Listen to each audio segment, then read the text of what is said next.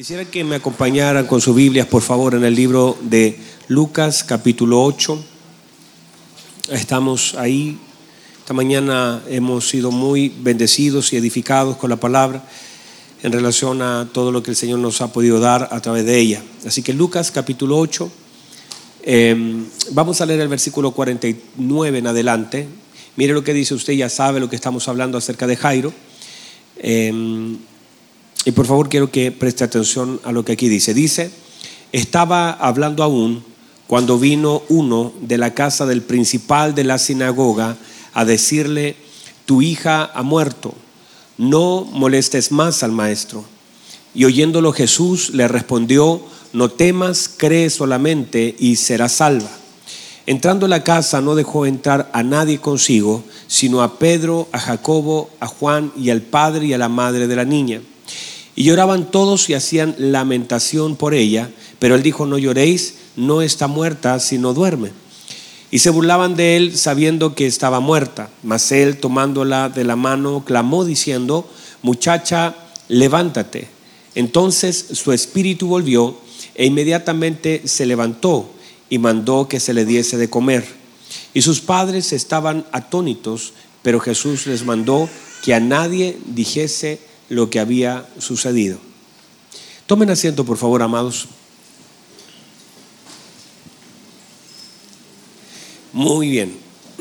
Esta palabra eh, hemos estado hablando acerca de la paternidad del Señor.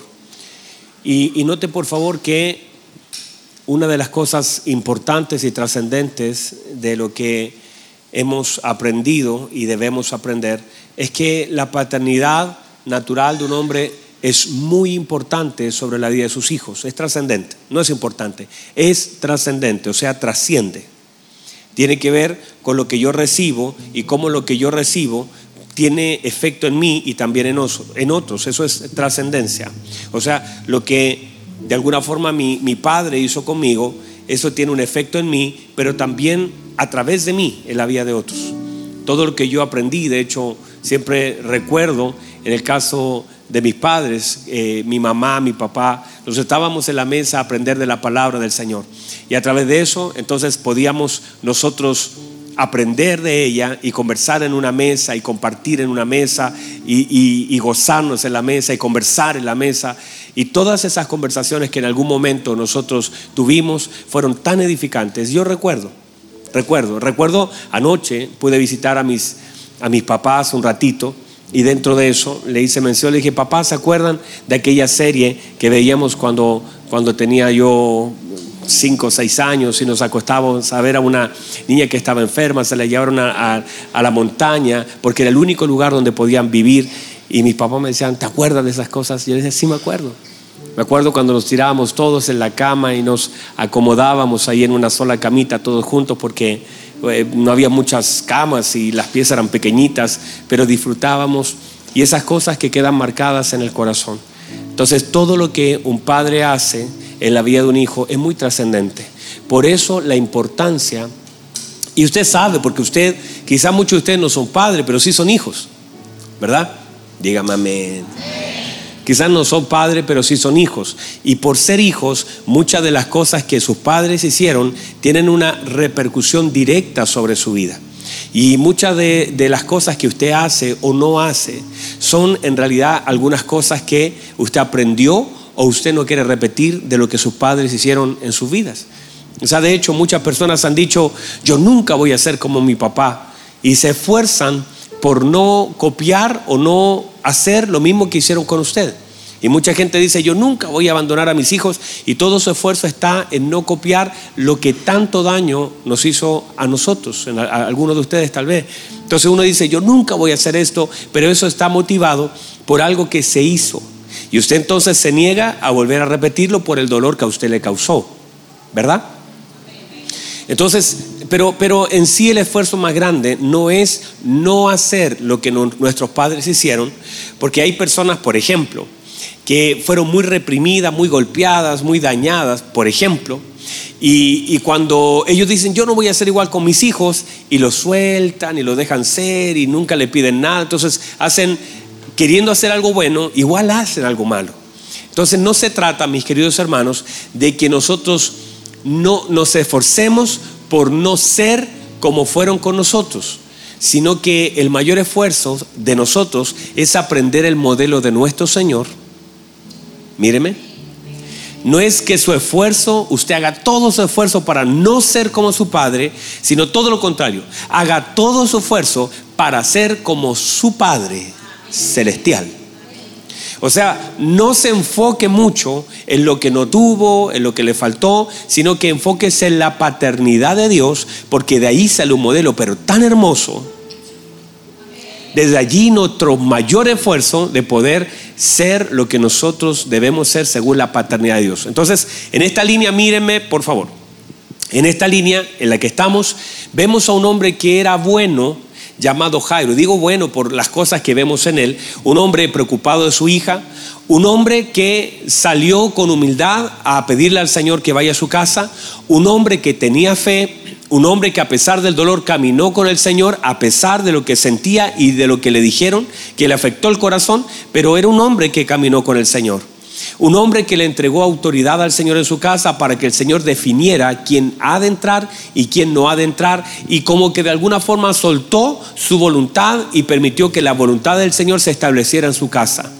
Entonces todo eso nosotros lo vemos en la vida de Jairo, pero ahora el Señor Jesucristo viene a complementar lo que Jairo está haciendo bien y le muestra el modelo de cómo nosotros debemos tratar, tocar y bendecir a los hijos. Hay cosas que Jairo puede hacer y hay cosas en las cuales Jairo está limitado y no las puede hacer y las tiene que hacer el Señor Jesucristo. Entonces todo hombre tendrá límites, todo hombre tendrá techos. Nosotros podemos llegar hasta aquí. Y de aquí entonces debemos aprender según lo que el Señor nos enseña, ¿qué debemos hacer? Entonces ahí estamos estacionados. Y mírenme por favor, entonces una de las cosas es que saber que a veces en nuestro camino van a haber algunas situaciones que van a dañar y van a tratar de afectar, porque todo lo que nosotros vivimos intenta tocar nuestra fe, lo que creemos y nuestra confianza hacia dónde vamos. Todas las cosas en nuestro camino que algunas para algunos son buenas, pero usted puede leerlas de una forma equivocada. Una de las tareas de un hombre de Dios es aprender a leer las cosas que está viviendo. Por favor, otra vez, es aprender a leer lo que está viviendo. Tenemos que aprender a leer lo que vivimos. Nosotros no solamente vivimos, sino todo lo que nosotros vivimos tiene que ser de tal forma leído y entendido para poder ser cambiado, transformado, orado.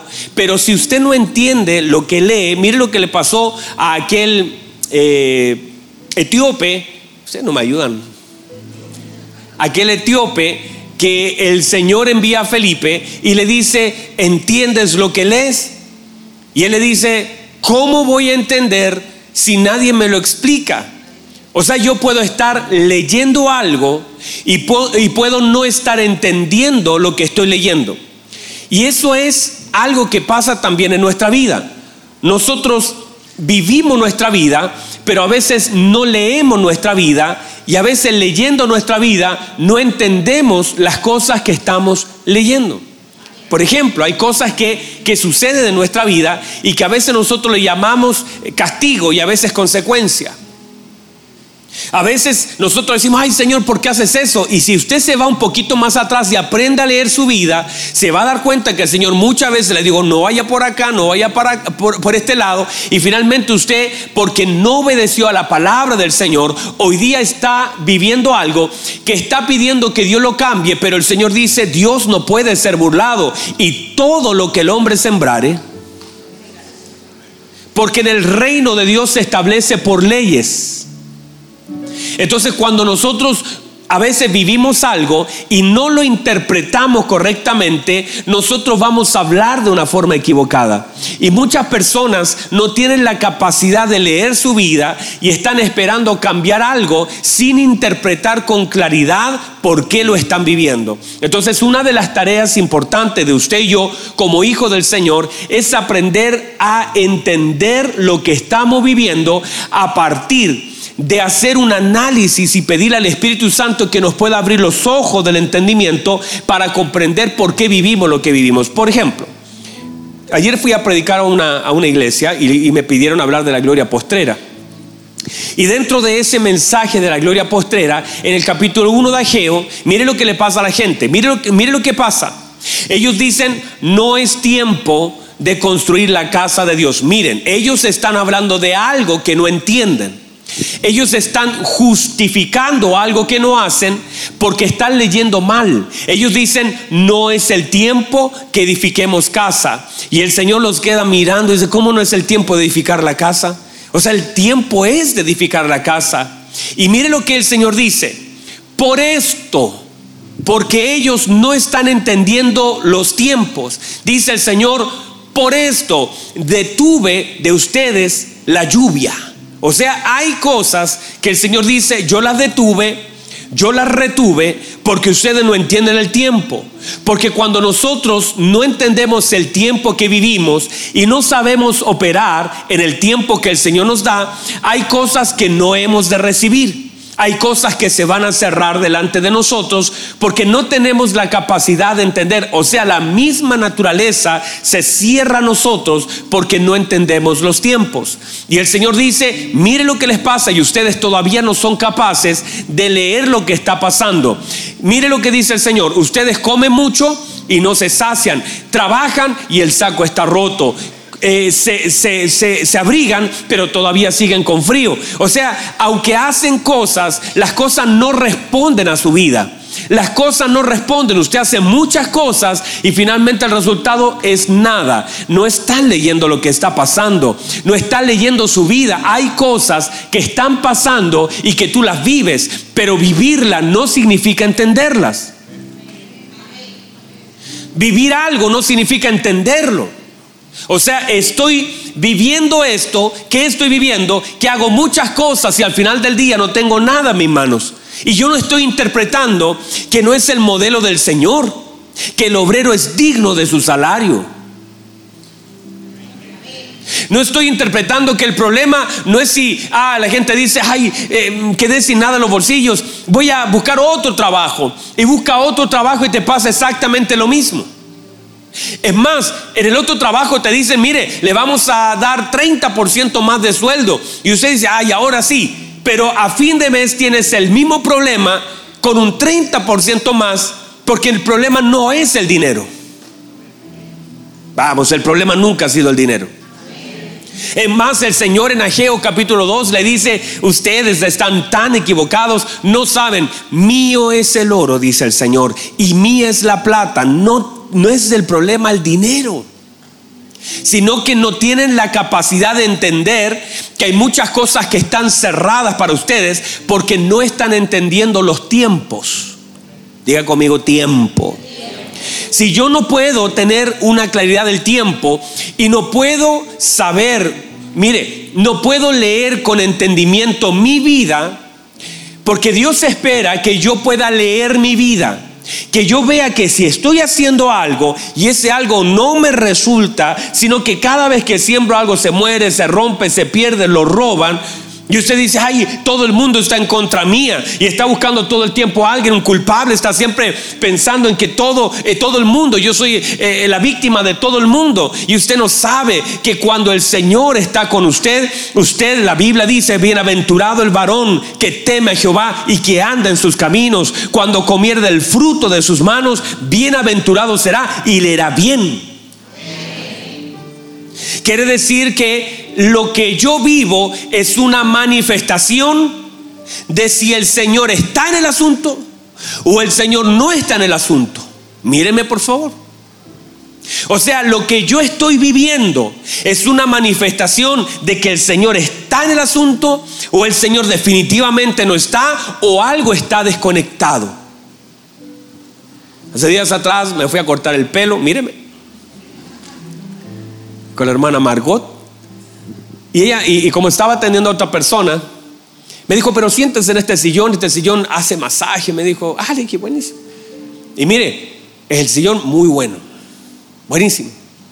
Tenía una cosita para poner los pies y me dijo, aquí está el control remoto. Y yo lo, lo, lo miré y lo empecé a apretar. Y tenía sillón, tenía control remoto, tenía el cliente sobre el sillón y no funcionaba esa cosa. Y yo quería el masaje. Y entonces me di cuenta que aunque tenía todo, estaban todos los elementos. El paciente, estaba el sillón, estaba el control remoto, estaba mi deseo, mi espaldita que me quería un masajito, pero estaba desconectado. Qué profundo, ¿verdad? Y como estaba desconectado, aunque todos los elementos necesarios estaban presentes, eso no iba a funcionar. Y era simplemente, mire, una cosita que se desconectó y que había, estaba en la corriente, solo que ahí adentrito tenía sueltecita una cosita y era, ¡pum! y hermano, tremendo masaje que me di. Pero es así porque uno puede tener todos los elementos. Usted puede tener trabajo, usted puede tener eh, fuerzas, usted puede levantarse tempranito, usted puede hacer todo el día una producción, pero a veces está desconectado. Y si está desconectado, eso no le va a producir. Entonces hay personas que dicen, ay pastor, si yo me levanto a las 6 de la mañana y me esfuerzo mucho y camino y avanzo y doy todo lo mejor de mí, pero estás desconectado. Y si estás desconectado por mucho que te esfuerces, y ahí es donde tú debes entender que no tiene que ver con cuánto tú te esfuerces, sino con cuán conectado estás. Porque cuando tú estás conectado, o sea, es como cuando tú ves a, Pedro, dice Pedro, toda la noche, mire, tengo los brazos morados, tanto tirar la red, me duele todo el cuerpo, estoy cansado, estoy frustrado. Y toda la noche, o sea, 12 horas. Estuve intentando meter ahí la red, la metía, la sacaba, la red venía vacía. él, él en su fuerza, él dijo toda la noche y el Señor dijo, bueno, ahora hágalo en la palabra y en 10 minutos usted va a tener la cosecha más grande que más, que más de 12 horas no consiguió, porque no es tu fuerza, tu experiencia, es que tú estés conectado a una palabra. Y en un momento provocó el Señor algo para mostrar que lo que un hombre puede no conseguir en toda una noche, lo puede conseguir en un momento por una palabra que lo puede guiar. Entonces, entender y esto, llévelo a su vida. Usted ve y usted dice, pero ¿por qué? Y muchas veces el Señor se hace la misma pregunta. Usted dice, Señor, ¿por qué? Y Él te dice, ¿por qué? Porque no entendemos y no leemos bien. Porque vemos que cosas no están siendo lo que deben ser. Bienaventurado. el, capítulo 1 del Salmo 1, el primer salmo, el que gobierna todos los demás salmos, el primer salmo, se establece que el hombre que confía en el Señor, el hombre que no anduvo en silla de escarnecedores, sino que en la ley de Jehová está su delicia y en ella medita de día y de noche. Será como árbol plantado junto a corriente de agua que da su fruto a su tiempo y todo lo que hace prosperará. Pero dice, pero no así el malo, que es como el tamo que arrebata el viento. Hay una diferencia. Y no significa, por favor, no vaya a malinterpretar, ay, pastor, entonces quiere decir que va a tener mucha plata. No, no, no es eso. Te hablo en las áreas de tu vida en áreas familiares, en áreas matrimoniales, en áreas laborales. No se trata, no estamos hablando si es mucho, es poco, es de resultado. Que hay gente que trabaja y no siente absolutamente nada, siente rechazo hasta por lo que hace, por las puertas que Dios le abre. Luego está incómodo, dice, ay, yo no sé qué hago acá, yo debería estar en otro lugar, porque nunca encuentra plenitud en ninguna puerta que Dios le abre. Y siempre está reclamando por lo que está haciendo. O sea, estás trabajando, el Señor te abre una puerta, pero ya a los pocos meses estás incómodo. Dices, ay, yo no debería estar acá, yo debería estar en otro lugar, porque no encuentras tu lugar en el lugar que Dios te abrió. No lo encuentras porque está descalibrado, está desconectado. Trabaja mucho, pero, pero el saco está roto, todo se te cae. Comes y sientes que no hay placer en eso, pero cuando tú estás conectado con el Señor, tú estás como un árbol plantado y estás meditando en la palabra del Señor. Tú recibes la palabra del Señor, tú crees la palabra del Señor, tú hablas la palabra de Dios, tú meditas en la palabra de Dios y comienzas a ver que aunque haces algo que nadie quisiera hacer, tú sientes plenitud porque sabes que Dios te puso en ese lugar y amas lo que Dios te permite hacer y sirves en ese lugar con alegría. Y eso que te pagan, aunque para otros es poco, a ti te alcanza para todo. De alguna forma, la mano de Dios hace que todo en tu mano se multiplique y no te falta nada. Ah, yo, yo no sé si hay alguien acá, no te falta nada. Es una cosa del Señor. Yo, yo no sé si usted está acá porque no es un problema de cuánto nosotros tenemos, sino cuánto del Señor hay en nosotros. No es de cuánta plata. Mire, ayer mi papá, mi papá tiene 71, 70. ¿Cuánto tiene? Bueno, tiene como 70. 70 años tiene mi papá. Y ayer me decía, hijo, me decía, hijo, me llamaron para ofrecerme una cuenta corriente del Santander. Y dice, está aprobado. Más encima tengo 20 millones aprobados. Mi papá, mi papá es pastor, no tiene liquidaciones, no, no tiene ingresos grandes, no, con 70 años, que te llame para decirme tiene una cuenta, no sé si eso es normal o no, pero me parece que no, no es normal. Y que tiene todo, mi papá tiene su casa. Le voy a decir algo, míreme, mi papá era, era jefe de obra, fue carpintero, después fue jefe de obra y todo eso. Mi papá ganaba bien en su tiempo. Año 99, estaba más o menos ganando como un millón de pesos, un poquito más, un millón y medio, y lo llaman al pastorado. Y anoche conversábamos esto, por eso me recuerdo. Me dice, ¿te acuerdas, hijo, cuando me llamaron al pastorado? Porque sacando estos temas, salió el tema. Me dijo, me llamaron al pastorado. Nosotros éramos una familia pastoral de una iglesia chiquitita, de 30 personas. Y me llaman al pastorado y el pastor me dice, bueno, ahora va a tener que dedicarse a la obra. Y mi papá tuvo que soltar el trabajo, pero ese era un problema. Mi, papá decía, mi hijo, fue un problema ese, ese, tiempo. No lo conversó conmigo, lo conversó con mi mamá. Yo no, no tomaba esas decisiones con él. Y me dijo, hijo, y nosotros recibíamos 60 mil pesos mensuales. No sé si usted puede entender la diferencia entre un mes ganar entre un millón y un millón y medio y después desde el próximo mes y durante un año recibir 60 mil pesos, tener cuatro hijos y buenos para comer, sobre todo mis hermanas, tener una casa, tener un auto que teníamos en ese momento, y que mi papá haya dicho, yo estoy dispuesto a, seguir al Señor y si Él me dice que lo deje, lo voy a dejar. Y todos los meses mi papá recibía 60 mil pesos y anoche lo conversábamos. Y le digo una cosa, nunca nos faltó. Ahora usted dice, ay, pasó como, que yo no sé. Porque hay gente que con un millón le, falta y mi papá con 60 mil pesos, de alguna forma las cosas Claro, varias veces yo recuerdo, sí, cuando de pronto se nos acabó el gas, mi papá dice, ya pónganse alrededor del gas y todos nos tomamos de la mano. Y en el nombre de Jesús ese gas tiene que encender. Y mi mamá ponía el gas, salía la llama. Nosotros, wow, esto es Dios. ¿Y, ¿Y por qué le digo esto?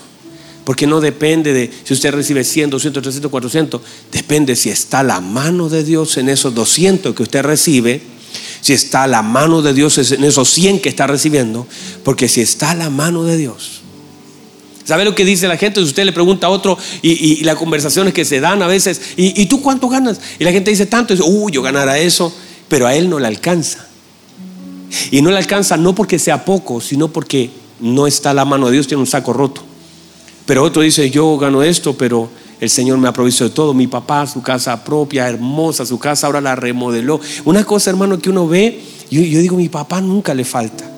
Y no le falta porque, porque está la mano de Dios allí. Y cuando usted ve la mano del Señor en un asunto, el aceite se multiplica, la harina se multiplica. Todo Dios lo multiplica con su mano. Y hay evidencias de la mano de Dios en una ¿Sabe? Nosotros mismos acá, hermano, usted, usted está en un lugar, en un lugar, ahí está Julita. Usted está en un lugar donde se ve la mano de Dios. Esto no se lo cuenta a nadie. Nosotros, todos los meses, nosotros tenemos más de 20 personas trabajando ahí en, en, el edificio. Acá son como 10 más, 12 más. O sea, tenemos más de 30 personas. A veces digo, Julita, cuénteme, ¿cómo van las cosas? Me dice, pastor, no tenemos nada y hoy día pagamos sueldo. Bueno, Juanita, el Señor meterá su mano en este asunto. Dios es Dios. Si eso es del Señor, la mano de Dios se verá. Al otro día, Juanita, como estaba ahí, pastor, llegó el dinero, vamos a pagar los sueldos. Se ve la mano, nunca hemos debido un peso. El, el dueño de este lugar vino a hablar conmigo el otro día, me dijo, los quiero felicitar. Mi abuela tenía cientos de propiedades, todos se la atrasaban. Ustedes llevan aquí siete años, siete, seis años, nunca se han atrasado un día, nunca, nunca, nunca. Pero eso qué es? La mano de Dios, el poder de Dios. Como dice el apóstol Pablo, a veces estamos en apuros, mas no desesperados. A veces derribados, pero no destruidos. Perseguidos, mas no desamparados. O sea, se ve la mano de Dios, hermano. No sé si usted lo puede entender, que cuando la mano del Señor está en un asunto, eso es poderoso. Y usted nunca me va a ver llorando aquí adelante y decir, hermano, por favor, ayúdenos. No, no, no, no, nunca. Un día, de hecho, estábamos yo diciendo qué íbamos a hacer porque éramos tan poquititos y estaba solo en ese tiempo acá en la iglesia, no había nadie todavía contratado por la iglesia. Le dije, Señor, tenemos que pagar este lugar. ¿Y cómo lo voy a hacer? Y me vine a orar aquí adelante, ni siquiera teníamos esto. Y doblé mi rodilla, le dije, Señor, necesito que alguien venga, necesito un piso, necesito un piso. Necesito que alguien venga, Señor. Por favor, que alguien venga. Ayúdame. Termino de orar, me voy a dar una vuelta afuera y hay un caballero parado en la puerta. Y me dice, hola, ¿usted es el dueño de este lugar? Le dije algo parecido. Le dije, nosotros estamos arrendando este lugar. Y me dice, mire, yo soy el gerente de Fantasilandia. Y pensaba, necesitamos arrendar estacionamientos. Yo le dije, mire, yo tengo estos. Y se lo, se lo mostré. Y me dijo, ¿en cuánto? Yo le dije, mire, le voy a arrendar barato a usted. Solo porque es usted. Y como yo sabía que Dios lo envió, pues, podía cobrar lo que yo quisiera. Y no me iba a decir que no. Y ese fue lo primero que Dios nos permitió hacer, que no nos complique nada, que se ocupa durante el día. Y yo vi, hermano, yo estaba aquí llorando. No le lloré a la gente. No manipulé a la gente. Dice, hermano, hay que pagar. No le dije a la gente, no lo estrujé a nadie. Yo vine donde tengo que ir, a los pies del Señor. Le dije, Señor, tenemos un problema. Y sé que usted me lo puede resolver. Y saliendo, hermano, saliendo, el, caballero estaba parado allí. Y yo, dije, Señor, así expresa la cosa. Entonces, míreme por favor. Yo sé que no cuento nunca estas cosas yo, ¿verdad? Primera vez que cuento estas cosas. Pero quiero que entienda un concepto. Cuando la mano de Dios está en un lugar, eso es visible. Pero también es visible cuando no está la mano del Señor. Y tienes que aprender a determinar la mano de Dios visible y también determinar cuando no está y aprender a leer eso. Cuando todo al revés, cuando haces cosas y no, no resultan, cuando, cuando siembras mucho, recoges poco, cuando, cuando tú ves que todo está mal, no es el problema la tierra, no es el problema la semilla, es el problema que te desconectaste, que estás lejos del Señor, aunque puedes venir a la iglesia, aunque te puedes sentar, quizás te sientas, pero estás pensando en un tema, viendo tu celular, estás durmiéndote, estás pensando con tu mente en otro lugar. Entonces, no, no es eso. Una persona que está conectada con el Señor. Se sabe porque no es que venga solo a la iglesia, a la congregación, sino que todo el día su corazón está inclinado al Señor. Y tú vienes simplemente a seguir adorando a Dios en este lugar. Ahora, dígame amén a eso. Ahora, miren, mire esto, por favor. Mire esto. Jairo estaba limitado hasta este nivel. Él pudo hacer lo mejor, conectó al Señor y todo, pero ahora cuando el Señor entra en casa, ahora el Señor le comienza a enseñar lo que es la paternidad en otra esfera. Le dice, lo primero que vamos a hacer es desocupar esta casa, vamos a definir quién entra y vamos a definir quién sale. Y eso lo tomó el Señor y Jairo miraba. Y entonces Jairo era un discípulo del Señor mirando cómo se ejerce la paternidad. Luego el Señor, mire lo que le enseña Jairo. Jairo, tienes que tener el lenguaje correcto. Debes hablar las cosas, Jairo. Tú eres un hombre de fe, pero te voy a enseñar que tienes que hablar las cosas. Entonces él mira a la multitud y le dice, multitud, le quiero decir que la niña está durmiendo y toda la gente se reía. Pero todo lo que él decía, no lo decía por decir, él pudo haber entrado en silencio, pero le estaba enseñando un principio a Jairo, que tenemos que hablar las cosas que creemos. Ah, reciba eso. Tenemos que hablar lo que creemos. Y aún así hay que levantar la voz cuando incluso ves todo contrario. Tienes, Jairo, te estoy enseñando una lección que tienes que hablar lo que crees. Tienes que soltar la palabra, tienes que hablar la palabra, tienes que creer la palabra. Y yo, y mire lo que el Señor hace. Le dice a la multitud, eh, no lloren, no lloren. La niña eh, no está muerta, la niña está durmiendo. Y toda la gente se burló, pero le enseñó un principio que si yo creo algo, eso algo que creo lo tengo que hablar con la gente, a pesar de que la gente se burle, tengo que hablarlo, porque cuando tú lo hablas, tú estás haciendo una declaración, tú lo estás confesando, tú lo estás soltando, tú lo estás creyendo, tú estás diciendo algo que la gente ahora no ve, pero luego lo ha de ver, porque estás soltando la palabra. Y cuando tú sueltas la palabra, algo hermoso tiene que suceder. Es como lo que hizo eh, José.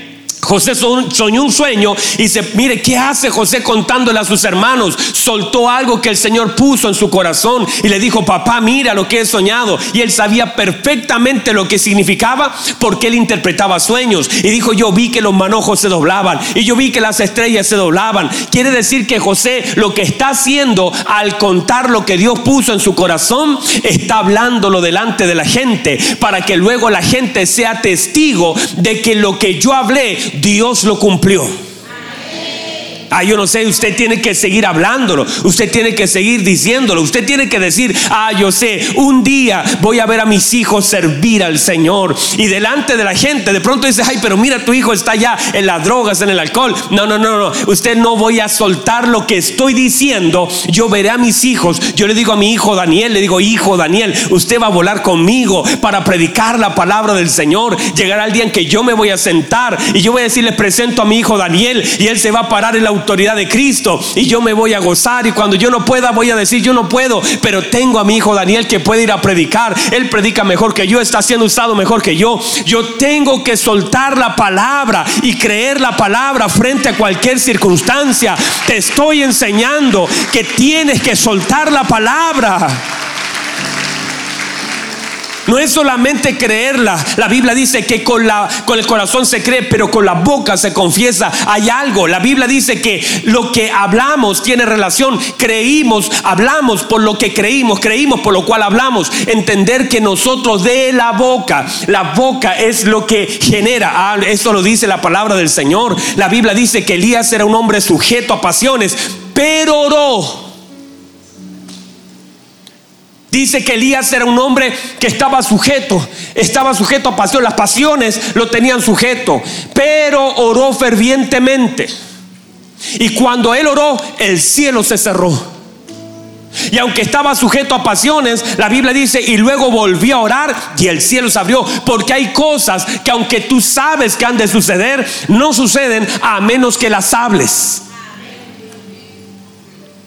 Por eso, cuando el Señor le enseña a Jairo, Jairo, estás entrando a tu casa, ahora tienes que hablar la palabra y que la gente pueda oír lo que tú crees que ha de suceder. Jairo, háblale a la gente, háblale a tus hijos, háblale a tu esposa, dile, siga hablando, habla lo que hay en tu corazón. Un día mis hijos vendrán a la presencia del Señor a adorarle, veré a mis hijos tocar instrumento, veré a mis hijas servir con mujeres, veré a mis hijos servir servir al Señor, ver a, a mis hijos que me honren. Hoy día pueden estar lejos, pero síguelo hablando, síguelo confesando delante de Dios y síguelo confesando delante de la gente, aunque la gente se burle, porque la gente no define lo que Dios ha de hacer contigo. La gente se ha de burlar, pero sostén tu confesión delante de ellos. La gente se ha de reír, pero sigue creyendo que Dios todavía lo puede hacer, porque la burla de la gente, la incredulidad de la gente no determina lo que Dios está haciendo en mi vida, no determina lo que Dios hará en mi familia, no determina lo que Dios hará. La gente no me puede determinar lo que yo creo. Recíbalo, por favor. Entonces sígalo hablando. Luego Jairo recibe otra lección de parte del Señor. Se mete al cuarto con un grupito pequeño. Ya lo hablamos hace días atrás. Y Jairo entonces le habla a la niña. Porque tienes que hablarle. Míreme, no importa lo que veas, Jairo. La niña está así. No importa lo que veas. Porque mire, a Jairo ya le habían dicho que su hija estaba muerta. A Jairo cuando llegó a la casa toda la gente lloraba.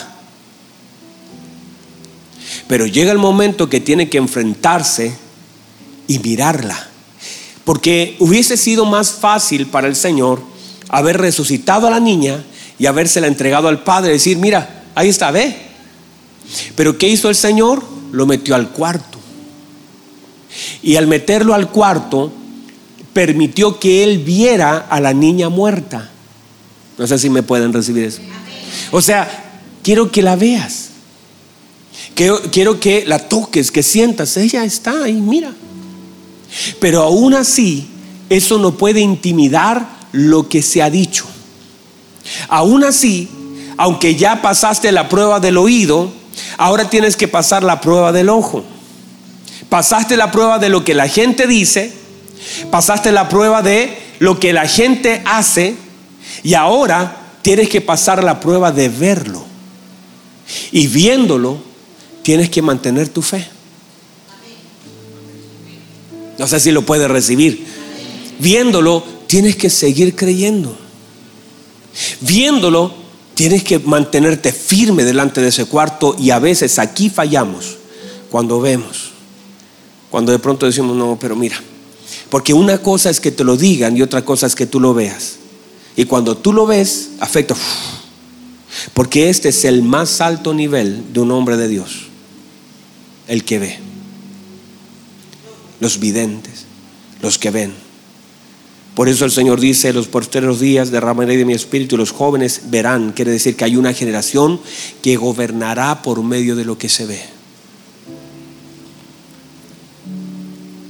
Porque lo que ves, el profeta sale, su, su sirviente le dice, mira, estamos rodeados. No, no es eso. Lo que ves gobierna. Por eso es tan importante que usted viendo algunas cosas, y esa lección se la enseñó el Señor a Jairo, que viendo a su hija muerta, todavía tienes que mantenerte firme dentro del cuarto y seguir creyendo que Dios todavía puede hacer algo. Y porque ya pasaste esta, lo oíste, lo que la gente dijo, lo que la gente hizo y ahora tienes que ver de frente a tu hija. ¿Cómo te afecta ver a tu Una cosa es que te, lo digan y otra cosa es que la veas. Y cuando la ves, ¿cómo afecta a tu corazón lo que estás viendo? Y el Señor le habla a la muchacha. Dice, muchacha, levántate. Y ahora, mire lo que hace el Señor. Ahora hace otra cosa, porque todo esto que pasa en el cuarto tiene que ver con las enseñanzas del Señor a la vida de un padre. Y es exactamente la enseñanza del Padre para nuestra paternidad. Alimenten, dice el Señor, alimentenla, denle de comer. Lo que yo he hecho debe ser alimentado. Lo que yo estoy haciendo en tus hijos tiene que ser alimentado por un Padre. Lo que el Padre Celestial hace debe ser alimentado por un Padre natural y por un Padre ministerial. Lo que yo estoy haciendo, alimenten lo que yo estoy haciendo. Delen de comer lo que yo he hecho. Dígame amén a eso. Si Dios está haciendo algo en tus hijos, alimenta lo que Dios está haciendo. Alimenta la obra del Señor, aliméntalo con la palabra, aliméntalo con oración, aliméntalo con palabra de afirmación. Dile, Dios está haciendo algo en ti. Dios está haciendo, hijo, algo Dios está haciendo grande en ti. No es solamente lo que Dios diga de los hijos, sino lo que yo le alimento a mis hijos para que ellos puedan. Hay cosas que el Señor va a hacer. Míreme, Jairo no podía levantar a su hija, pero a Jairo se le demanda alimentar a su hija. Hay cosas que hizo el Señor y hay una demanda del Señor hacia la vida de Jairo. Alimenta a tu hija. Y luego el Señor le enseña a Jairo la ley de la contención. Ahora lo, que tendría, mire, mire, míreme por favor. Jairo no habló afuera. Jairo, Jairo vio todo lo que estaba pasando y ahí era el momento para hablar y hacer la declaración de fe. Mi hija ha de resucitar. Pero el Señor ahora en la ley de la contención le dice ahora lo que has visto, aprenda a administrarlo, guarda silencio. Y entender la importancia de todo lo que el Señor, bueno, las otras cosas las vamos a hablar en la tarde porque ya se nos acabó el tiempo, póngase en pie para cerrar. Todo lo que el Señor hace en un cuarto es una enseñanza para que nosotros podamos aprender a administrar aquellas cosas que de pronto en nuestra vida comienzan a faltar, comienzan a fallar. Mírenme por favor.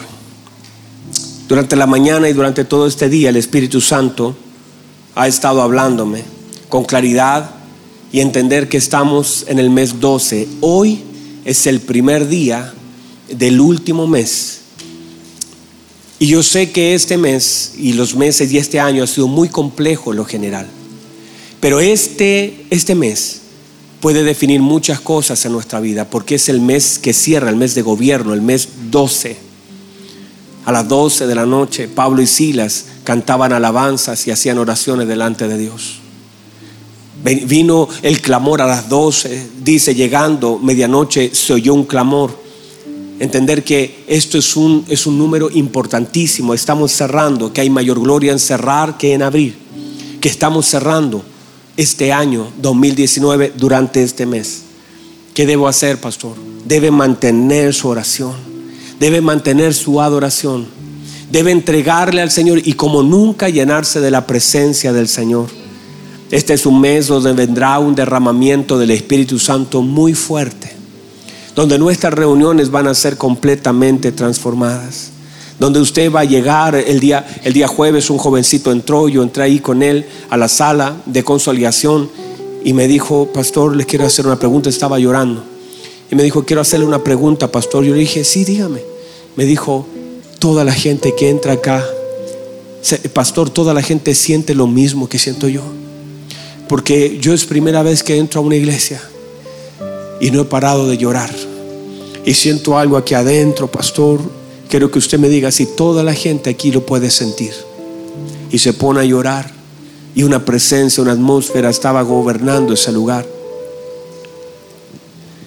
Y eso es lo que Dios quiere hacer.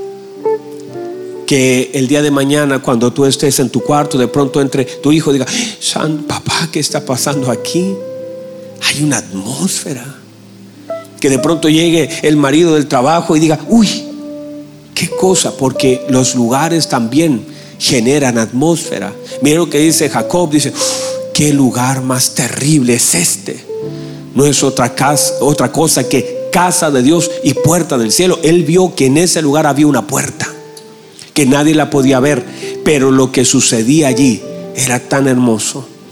Y que usted también en el nombre de Jesús entre no solamente en este mes 12, que lo estamos santificando hoy, sino que también pueda entender, puede entender que este mes va a ser un mes de cierre no como los meses anteriores, sino que la presencia del Señor será tan fuerte, tan hermosa, tan gloriosa. Levante sus manos, cierre sus ojos. La presencia del Señor será tan fuerte en sus vidas. Vas a predicar como nunca antes predicaste. Vas a orar como nunca antes oraste. El Señor te va se va a mover en tu vida. Vas a sentir que el nivel de hambre por la palabra y por la presencia serán incrementados. Vas a comenzar a llorar por las calles y vas a la gente te va a decir, "Señor, le pasa algo, sí me pasa algo." Algo en mi corazón tan grande, siento la presencia de Dios aquí. Vas a ir manejando y vas a secarte tus lágrimas. Va a volver esa presencia que te hacía llorar cuando ibas a acostarte. Esa presencia de Dios será tan fuerte que cuando estés eh, en medio de una comida con tu familia, le vas a tomar las manos a tu familia para orar. Y, será mucho más importante la oración que la comida. Y, y van a gastar más tiempo en orar que en comer. En agradecer lo que el Señor pone delante de ti porque vas a ver la fidelidad del Señor. Vas a ver la gracia del Señor. Vas a ver la misericordia del Señor. Levante sus manos, por favor, levante sus manos. Hay cosas que han de suceder. Hay cosas que van a pasar. Hay cosas que van a ser la evidencia de lo que Dios quiere hacer de una forma tan gloriosa, tan hermosa. Vas a ver a tus hijos llorar por la noche y no van a llorar de miedo, no van a decir, papá, ven rápido. No, no, no será de miedo. Van a decir, papá, yo vi algo. Alguien con vestiduras blancas me vino a visitar. Y vi sus manos y sus manos tenían orificios. De pronto un niño va a sentir como nos ha pasado este último tiempo ahí en el edificio, que de pronto los niños en medio del devocional se ponen a llorar y ya ni siquiera pueden hacer la clase, que la presencia de Dios está allí. Levante sus manos, dígale, Señor, yo quiero eso se va a generar un hambre en tu corazón por adorarlo, por servirlo, por cantarle. Se va a ir la vergüenza de tu vida. Vas a sentir la presencia de Dios, Padre. Yo creo eso. Yo creo lo que usted ha de hacer y creo lo que está haciendo. Creo lo que está haciendo. Levante sus manos, dígale, Señor, deme más, deme más, porque usted, usted es el que tiene que demandar. La Biblia dice que el que busca haya. Búsquele. Búsquele, Él se deja encontrar. Él no se esconde, Él se deja encontrar. Él se deja encontrar. Si usted le busca, Él se deja encontrar. No habría forma de encontrarlo, pero Él se deja encontrar. Aleluya, aleluya, aleluya. Aleluya. Vamos, vamos, un minuto, dale al Señor un minuto de adoración, de alabanza. Dile, dile, dile, te amo, Señor. Gracias por lo que vas a hacer. Hable, hable inmediatamente. Diga, Señor, veo a mis hijos. Mis hijos no están muertos, están durmiendo. Mis hijos no están muertos, mis hijos están durmiendo, pero el Señor los levantará. Mi familia no está muerta, mi familia solo duerme, el Señor la levantará. Vamos, vamos, vamos. Dios haga una declaración delante del Señor, hable, anuncie lo que han de ver, lo que han de sentir, lo que ha de suceder. Señor, queremos darle gracias, su palabra ha sido predicada. Su palabra produce vida en nosotros y nos da dirección. Su presencia, Señor, hará cosas tan hermosas desde ya. Padre, en el nombre de Jesús lo hablo. Y delante, Señor, de los cielos, este mes será un mes lleno de su presencia donde aquello que parece muerto será levantado como testimonio de la palabra que ha sido soltada, para que su nombre sea conocido y exaltado y glorificado y la gente reconozca su poder y su fidelidad. Gracias Señor, gracias por lo que ha de hacer en este cuarto. Usted ha de provocar los milagros más hermosos y sé que así será en el nombre poderoso de Jesús. Y alguien diga, Alguien diga amén. Aleluya. Gracias Señor. ¿Puede recibir la palabra del Señor?